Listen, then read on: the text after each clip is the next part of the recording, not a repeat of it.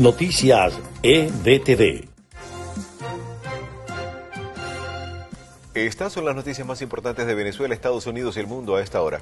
La policía española arrestó en Madrid a Rafael Alfredo Sarría Díaz, presunto testaferro del número 2 de la dictadura chavista Diosdado Cabello por un conflicto familiar. Estados Unidos anunció el martes la eliminación de la extinta guerrilla de las Fuerzas Armadas Revolucionarias de Colombia, FARC, de su lista de organizaciones terroristas con miras a apoyar mejor la implementación del pacto de paz sellado hace cinco años.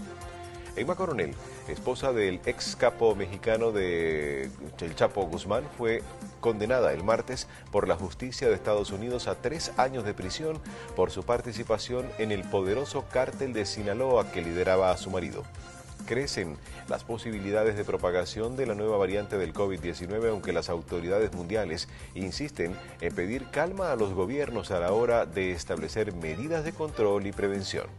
Estas fueron las noticias más importantes de Venezuela, Estados Unidos y el mundo a esta hora.